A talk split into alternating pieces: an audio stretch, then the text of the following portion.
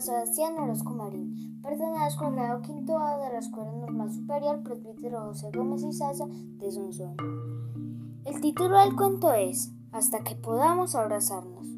Erizo y Tortuga eran muy buenos amigos y querían darse un abrazo muy, muy grande. Pero no tenían permiso para tocarse. Tranquilos, dijo Búho. Hay muchas otras maneras de demostrarle a alguien que le quieres. Erizo probó con un saludo. Eso hizo que Tortuga sonriera.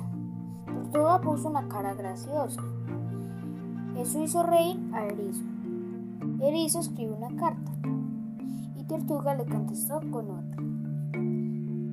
Y cuando Tortuga se puso a bailar, Erizo bailó con ella. Erizo envió un beso volando por el aire. Tortuga lo vio, lo atrapó y se lo guardó.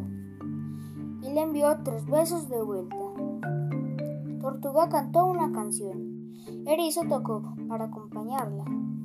Después los dos hicieron el mismo dibujo, para que todo el mundo supiera que eran amigos.